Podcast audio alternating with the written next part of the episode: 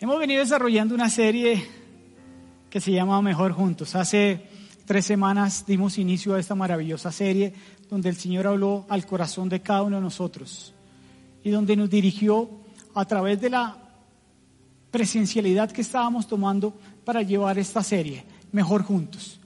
En la primera de ellas compartimos lo que son las cinco Cs.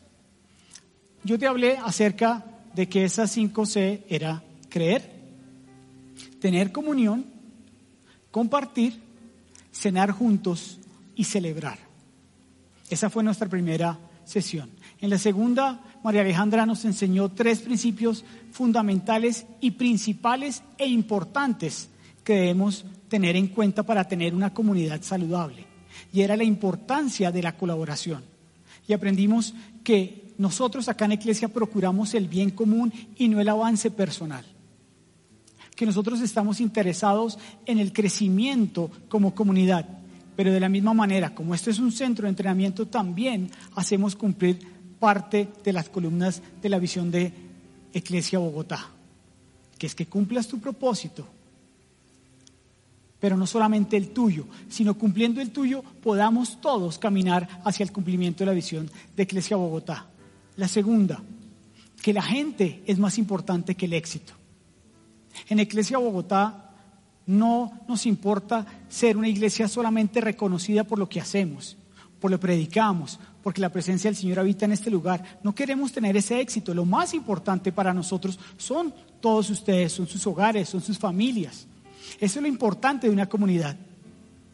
Que la gente sea más importante que el éxito. Y esa debería ser la premisa en tu casa también. Que tu familia sea más importante que lo demás.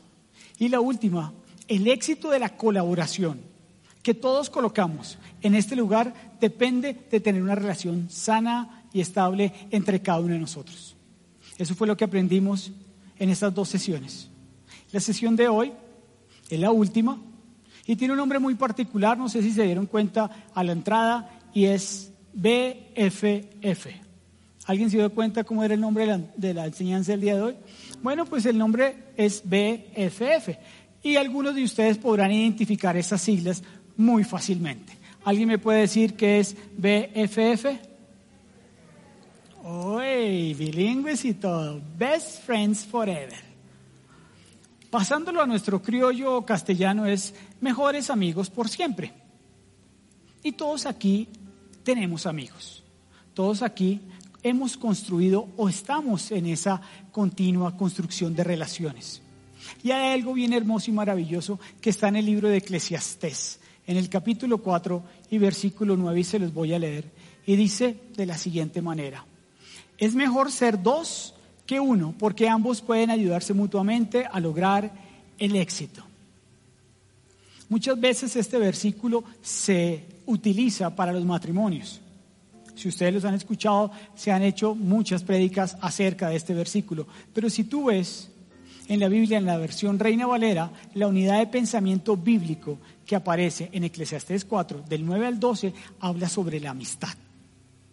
No puntualmente sobre el matrimonio, por supuesto. Sirve para matrimonio porque mejor es dos que uno. Porque nos calentamos, porque nos cuidamos, porque nos protegemos, porque nos apoyamos. Pero para poder nosotros tener un éxito tanto personal como familiar, como de comunidad, necesitamos de tener buenas relaciones. Necesitamos no andar como el llanero solitario. Necesitamos estar juntos, unidos y puestos de acuerdo.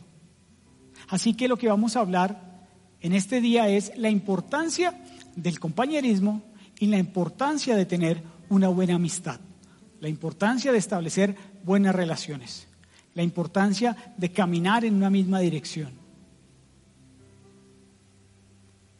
Génesis capítulo 2, versículo 18, dice, después el Señor dijo, no es bueno que el hombre esté solo, haré una ayuda ideal para él. Y el contexto de este versículo es netamente para el matrimonio, es netamente para la pareja, pero detrás de él hay algo muy valioso, muy importante, que dice, es bueno que el hombre no esté solo. Y el Señor nos diseñó para tener relación con Él. Somos seres relacionales. Él dijo, hagamos al hombre conforme a nuestra imagen y semejanza. Y no porque Él estuviera aburrido de compartir con su Hijo y con el Espíritu Santo, sino dijo, hagamos al hombre para que de esa manera tengamos una relación. Y de la misma manera que nosotros tenemos una relación con el hombre, el hombre pueda tener una relación de la misma manera con sus pares. No es bueno que estemos solos. Es mejor dos que uno, porque de esa manera, como dice más adelante en estos versículos, si alguno se cae, el otro levanta. Si alguno desmaya, el otro lo fortalece. Si alguno está en una situación particular, apremiente, el otro lo apoya. Dios es un Dios relacional. Dios se quiere relacionar con nosotros. Y de la misma manera, nosotros podemos relacionarnos con nuestros amigos, con nuestra familia. Yo te quiero enseñar en el día de hoy tres principios para construir una sana relación, una sana amistad, para tener compañerismo. Recuerda, ya aprendimos acerca de la importancia de la colaboración. En el día de hoy vamos a aprender acerca de la importancia de ser compañerista, la importancia de tener buenas amistades. Y son tres cosas. La importante, la primera, la importante. Todas son importantes. La primera, dile no a la soledad. Y te quiero leer la definición de la palabra soledad de Wikipedia.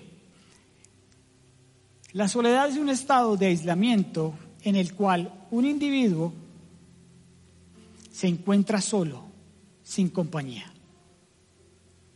Pregunta, dos preguntas. ¿A quién le gusta estar solo? En la primera experiencia, por ahí más de uno me levantó la mano. Ahora hago la segunda pregunta. ¿A quién no le gusta estar solo?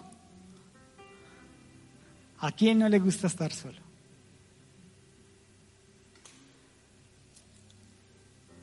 En esta ciudad, a veces en el entorno cercano, en tu misma casa, en tu mismo lugar de trabajo, en tu mismo lugar de estudio, hay personas que se encuentran en soledad.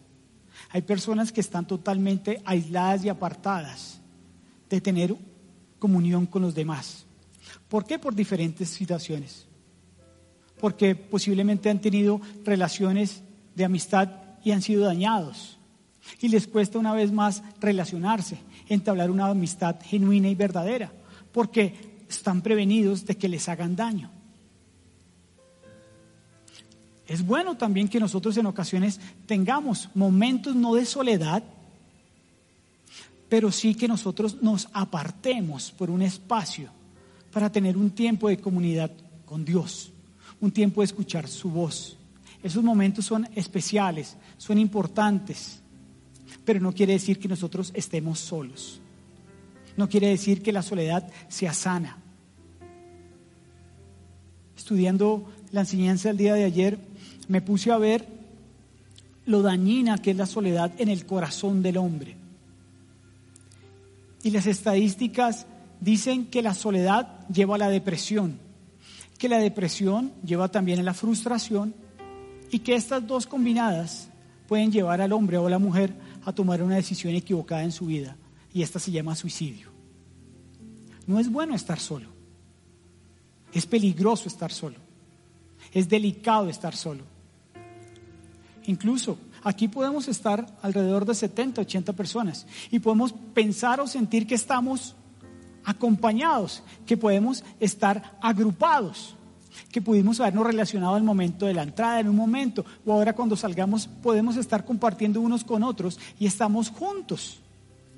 Pero muchas veces hay soledad en nuestro corazón, hay soledad en nuestro pensamiento.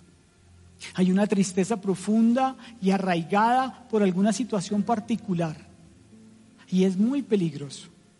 No es bueno que el hombre esté solo.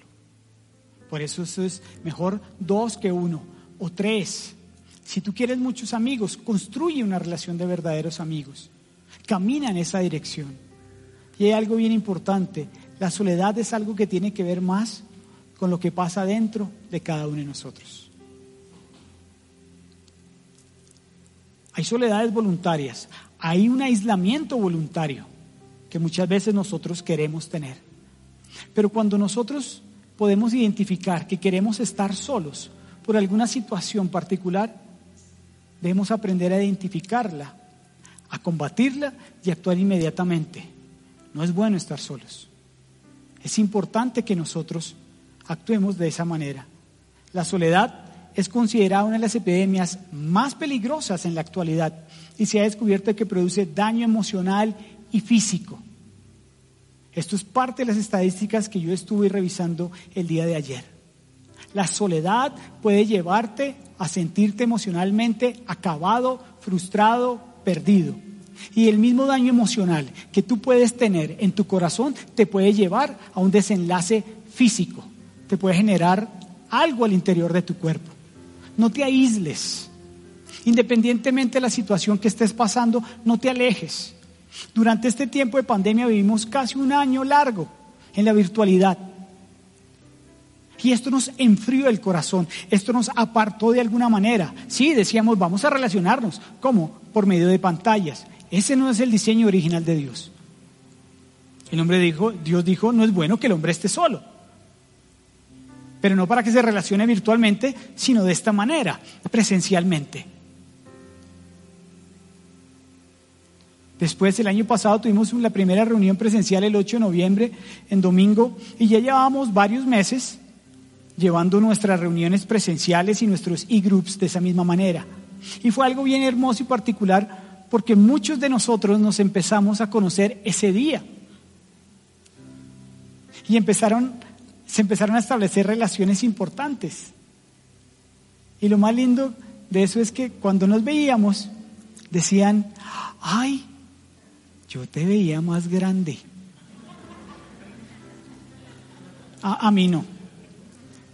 Por ejemplo, por ahí del José, ¿dónde está José? José. Él llegó ese 8 de noviembre, tú fuiste a la reunión presencial, ¿verdad? Cuando yo veo esta montaña, claro, uno los ve así chiquitos. Cuando digo, hola José, Dios mío, yo quiero ser tu amigo, nunca sacarte la piedra, siempre que llevarme bien contigo. No nos aislemos, es peligroso la soledad. Las personas, te quiero leer esta frase de Joseph F. Newton y es muy importante. Las personas están solas porque construyen paredes en vez de puentes. Quiero que mires a tu izquierda y veas ese muro de drywall que nosotros levantamos aquí en Iglesia. ¿Cuál fue la intención de ese muro? Separar el auditorio del lobby y del ingreso de la iglesia. Era para separar. Tenía una principal función, separar, apartar, no dividir, pero sí dar dos espacios diferentes. Y de acuerdo a lo que nos dice este señor Joseph Newton, nosotros muchas veces hacemos lo mismo con nuestras amistades. Levantamos muros tan altos, tan grandes, que alejamos y nos aislamos y nos metemos en esa soledad y no permitimos que alguien pase por esa puerta para ayudarnos a cambiar nuestra manera de pensar posiblemente, o para bendecir nuestra vida, o para apoyarnos. ¿Por qué no somos más bien esos que extienden puentes y no levantan muros? para de esa misma manera no tener esos espacios tan feos y profundos de tristeza y de soledad. Recuerda, best friends forever. Las mejores amistades por siempre. Eso suena de pronto imposible, pero yo te quiero decir que no es imposible.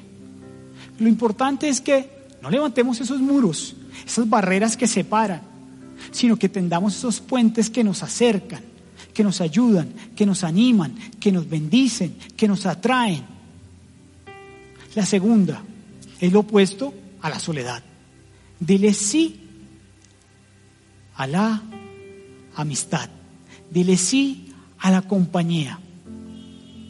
Si te has venido sintiendo solo, si en algún momento tuviste una situación de dolor por una relación de amistad donde saliste maltratado, No hay una mejor manera de sanar esa herida que teniendo una vez más una buena relación, un buen amigo, una buena amiga, alguien que te ayude, alguien que te apoye, alguien que te dé buen consejo.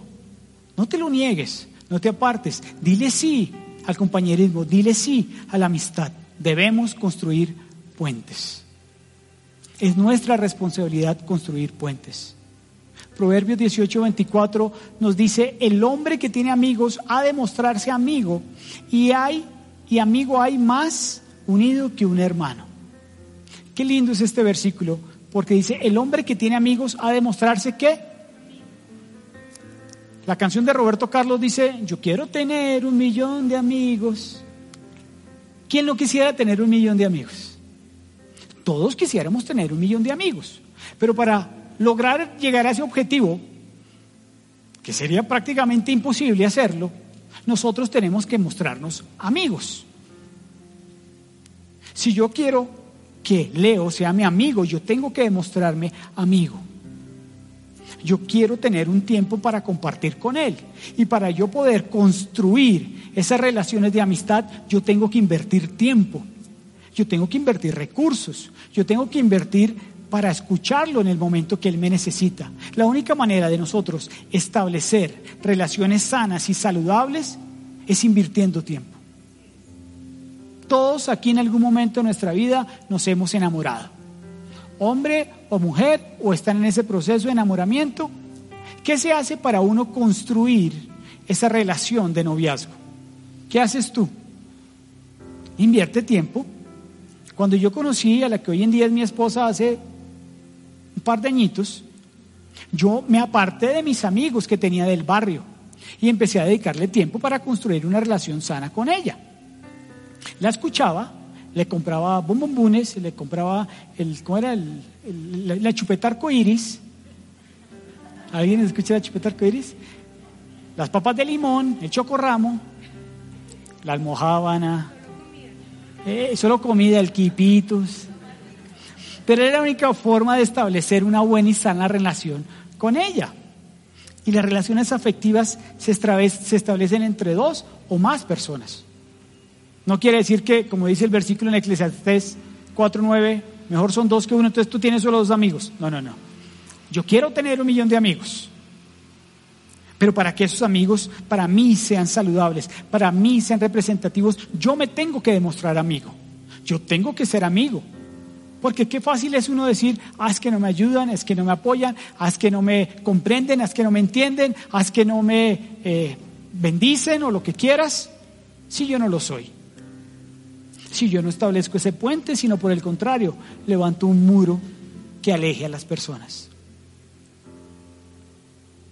¿Tienes amigos? ¿Tienes amigos? ¿Un millón de amigos?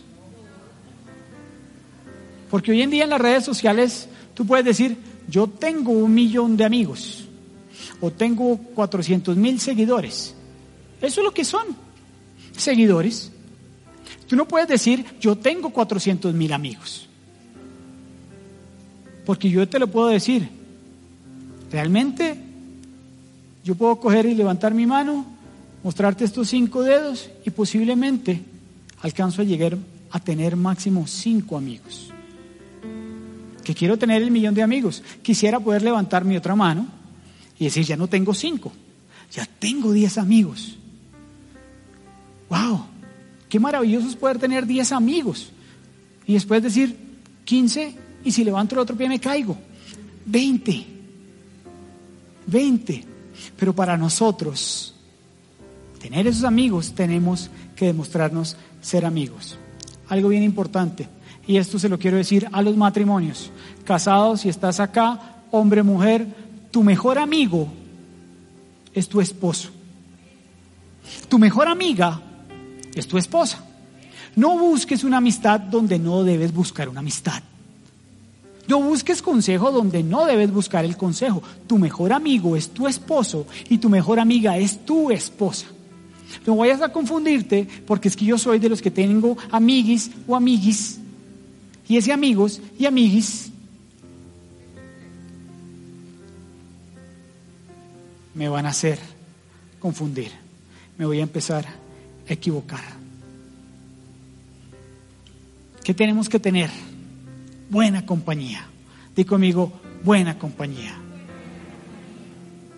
Primera Corintios 15, 33 dice, no se dejen engañar, las malas compañías corrompen las buenas costumbres, dañan las buenas costumbres. Seamos intencionales en buscar los amigos que nos convienen. Seamos intencionales en buscar a los amigos que nos apoyan. Seamos intencionales a buscar en los amigos que nos llevan por el buen camino. Seamos intencionales de la misma manera de alejarnos de aquellos que nos llevan, nos incitan y nos promueven a hacer lo que no debemos hacer. Lo incorrecto. Por eso dice, las malas compañías nos hacen y nos dañan las buenas costumbres. Aquí tomamos un tiempo importante para preparar series para ti, para tu enriquecimiento, para tu fortalecimiento, para que te nutras. Y desafortunadamente hay personas que no comprenden que tú quieres un bienestar para tu vida y para tu casa. Y en ocasiones somos tan cabezones que vamos y nos, y nos, juntamos con ese tipo de personas y empiezan a hablarnos mal, a aconsejarnos mal, a escuchar cosas que a nosotros no nos edifican para nada. Entonces, apártate de esas malas amistades, aléjate de esa mala influencia. No te van a traer nada benéfico para tu casa, no te van a aportar nada para tu matrimonio, no te van a aportar nada si tú estás ahorrando y te dicen lo contrario, entonces vamos y gastamos, vamos y nos emparrandamos. Apártate, apártate. Si no tienes el carácter, pídele al Señor que te dé carácter, pídele al Señor que te dé sabiduría. Proverbios 13:20 dice, el que anda con sabios, sabio se vuelve pero que el que camina con necios va para abajo. Entonces seamos sabios, busquemos amigos que tengan sabiduría, amigos no necios, porque la necedad nos va a llevar al fondo. Alejémonos de las malas amistades y construyamos y busquemos tener buenas compañías. Porque es importante caminar con alguien bueno, con buenas amistades. Eclesiastés 4, versículo 10 dice, si uno cae, el otro puede darle la mano y ayudarle, pero el que cae y está solo, ese sí que está en problemas. Vuelvo al primer punto. Dile no a la soledad. Porque si en algún momento de tu vida, tomando una decisión de estar solo, de no querer tener relaciones, de no querer juntarte y construir puentes en vez de muros, posiblemente vas a, a a trastabillar. En algún momento de tu vida vas a necesitar que alguien te ayude, te levante, te apoye, te dé una palabra que edifique, una palabra que construya, una palabra que, que te aliente. Busca amigos que saquen lo mejor de ti.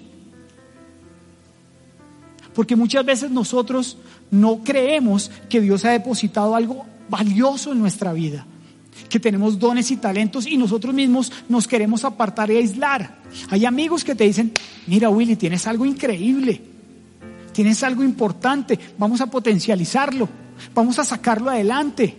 No te dejes entrar en esa atmósfera de soledad, de tristeza, de amargura, de dolor, de resentimiento. Vamos, vamos, tú tienes mucho para dar.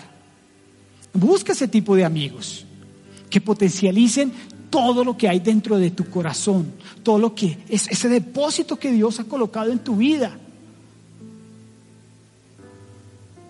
Regístrate en un e-group. Nosotros tenemos esa facilidad hoy en día virtual.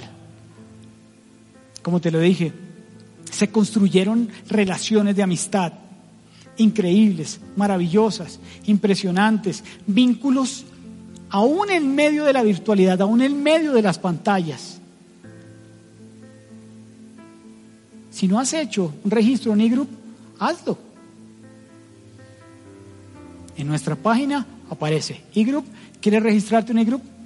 Yo quiero hacer relaciones. Nuestros eGroup son para eso. O sea, la finalidad de nuestros grupos virtuales, nuestros eGroup, es eso, tener relación. No solamente es una vez más aprender sobre lo visto el día domingo, no. ¿Que lo hacemos? Sí, por supuesto. Pero uno ve las fotos luego de, en el Instagram y, yo he visto que hacen unas actividades geniales, se disfrazan, se ponen gafas, sacan la lengua, bailan, hacen así. Pues Eso es construir relaciones. Eso es construir amistades. Busca amigos que no solamente te digan lo que tú quieres escuchar. Busca amigos que no solamente te hablen las palabras que tú quieres oír. Porque en ocasiones nosotros estamos equivocados. Y muchas veces, si ese amigo verdaderamente es amigo y nos ama, nos va a decir lo que estás haciendo está equivocado. La forma en que estás pensando es errónea. La manera en que estás actuando es contraria. Mira que lo que estás haciendo con tu esposa no es correcto. Mira que la forma en que estás posiblemente educando, levantando a tus hijos, no está bien. Pero a veces no nos gusta y decimos, ese amigo no me conviene. Yo mejor me alejo. Pero ese amigo sí te conviene. O esa amiga sí te conviene porque te ama, porque quiere el mejor bienestar para ti, porque sabe que estás actuando de una forma incorrecta y lo que está haciendo es yo te amo y te quiero llamar y te quiero exhortar. Busca de sus amigos. Tercero, sé un buen amigo y busca tener buenos amigos. Proverbios 17, 17 dice, un amigo siempre es leal. ¿Cuándo es leal un amigo? ¿Por raticos? El buen amigo siempre es leal, dice la palabra. El buen amigo siempre es leal y un hermano nace para ayudar en tiempo de necesidad. Las amistades deben cultivarse para que crezcan, para que se fortalezcan.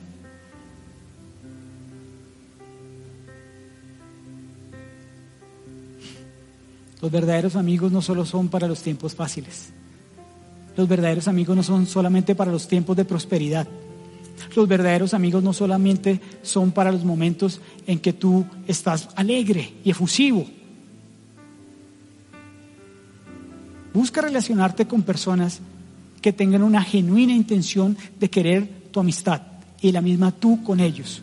No busques ser amigo de alguien porque te conviene ser amigo de esa persona, porque sabes que tiene una posición en algún lugar de privilegio que tú más adelante lo vas a aprovechar para obtener de pronto un trabajo que tú quieres. Entonces buscas la amistad de esa persona, malintencionado, equivocado, contrario. Y de la misma manera no permitas que personas vayan a abusar de tu vida, por querer obtener algo que tú les puedes ofrecer. Porque hay corazones engañosos, dice la Biblia. El corazón es engañoso y perverso más que cualquier otra cosa.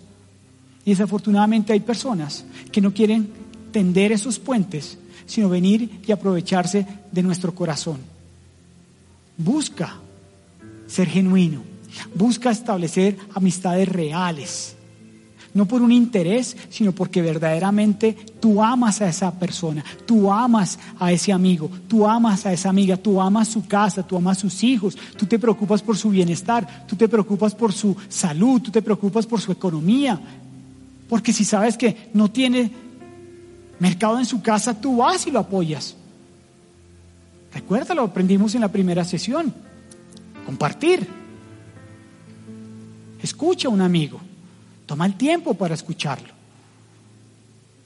Una hora, media hora, tres horas, lo que sea. En ocasiones uno lo que necesita a veces es ser escuchado. Y te quiero hacer dos preguntas. Y son dos preguntas bien importantes, a las cuales yo te quiero dejar el día de hoy para que lo medites. Y la primera, ¿eres un buen amigo? ¿Realmente eres buen amigo? ¿Te consideras buen amigo?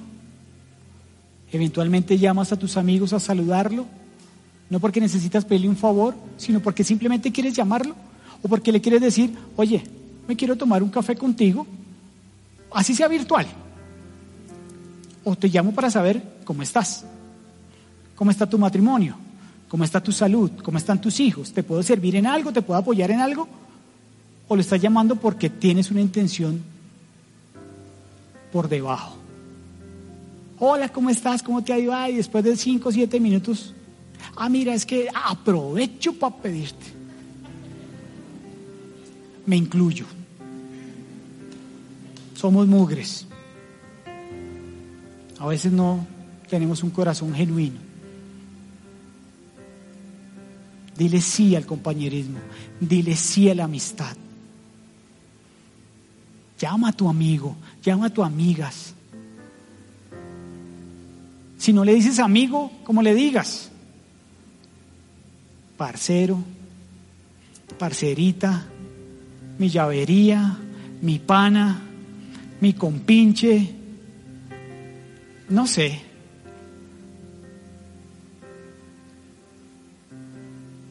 Llámalo, cuídalo, bendícelo, ámalo, aconsejalo, compréndelo, escúchalo, bendícelo, ora con él, ora por él, ora por su casa.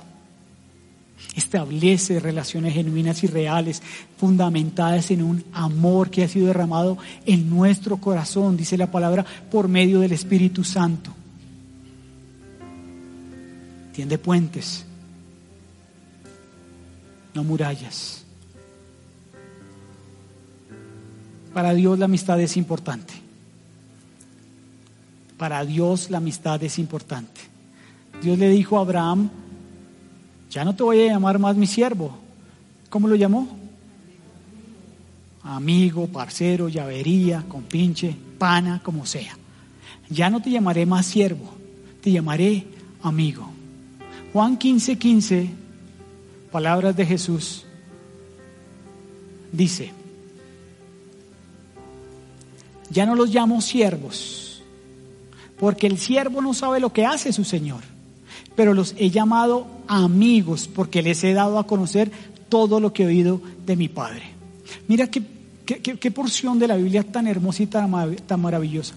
El mismo Señor Jesús toma las palabras de su Padre, las cuales le dijo también a Abraham, ya no te voy a llamar más siervo, sino te voy a llamar amigo. Y lo más hermoso de este pasaje es que les dice, porque les he dado a conocer todo lo que he oído de mi Padre. Un verdadero amigo no se guarda nada. Un verdadero amigo no hace las cosas por interés. Un verdadero amigo entrega. Un verdadero amigo renuncia incluso. Él dijo, son mis amigos y como son mis amigos, lo que yo escucho o recibo de mi padre, se los entrego. Es de ustedes. Hagan lo mismo. Más adelante les dijo, ámense los unos a los otros. En algún momento lo compartí yo hace creo que 15 días, el Señor no nos llamó para querernos. De tal manera amó Dios al mundo que dio a su Hijo unigénito para que todo aquel que en él cree no se pierda, mas tenga vida eterna. Él no dijo, de tal manera quiso Dios al mundo. Él no dijo, quiéranse los unos a los otros, ámense a los unos a los otros. A mí me parece muy curioso y particular, te quiero mucho. Yo sé que la palabra amor es fuerte, pero es que nosotros no nos llamaron a querernos, nos llamaron fue a amarnos. A hacer vínculos de amistad que son más grandes que un amigo, que un hermano. Si yo verdaderamente me preocupo por tu vida, yo te amo. Me preocupa tu vida, me preocupa tu casa. Y este versículo es maravilloso, es increíble. Juan 15, 13 los versículos antes del que acabamos de ver. Y quiero que te coloques sobre tus pies y ya con esto vamos a terminar.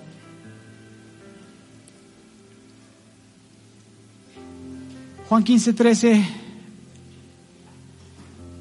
dice, nadie tiene un mayor, un amor mayor que este, que uno dé su vida por sus amigos. Te lo voy a volver a repetir y si es lo único que te queda de esta enseñanza, guárdatelo, atesóralo, mételo en una cajita, en un cofre, si verdaderamente tú te consideras amigo.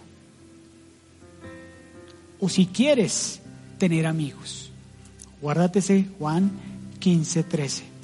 No hay amor más grande que aquel que da la vida por un amigo. ¿Qué es lo más valioso que tiene un ser humano? Yo te quiero hacer esa pregunta. ¿Qué es lo más valioso que tiene un ser humano? Yo quisiera escucharte. La vida. Si tú te das cuenta, hacen hasta lo imposible por salvar y por rescatar la vida de un ser humano. Hoy en día con este tema del COVID hacen todo para que esa persona vuelva a tener esa vida. Lo más valioso que tú y yo tenemos es la vida. Y mire lo que dice Jesús. No hay amor más grande que aquel que da la vida por un amigo. O sea, el que nos está queriendo decir, yo renuncio a mi propia vida, que es tan valiosa, que es tan, que es tan importante, que es el oxígeno que respiro, que es la sangre que pasa por mis venas, que es absolutamente todo lo que yo tengo, porque el Señor sopló aliento de vida. De vida. O sea, si Él sopló aliento de vida es porque es algo importante. Y si Él nos dice, ya no soy siervo, sino soy amigo, para Jesús, para el Padre, la amistad es importante. ¿Te consideras amigo? ¿Eres amigo? ¿O ya te empezaron a sacar de la baraja? ¿O del llaverito? Difícil, ¿verdad? Yo tenía, yo, sí, sí, yo soy, yo soy amigo de 10. Tú ya empiezas 9, 8, 7. ¿Estás dispuesto a dar la vida por un amigo? ¿Estás dispuesto a sacar de tu salario para ayudar a un amigo porque está pasando por una situación difícil económica?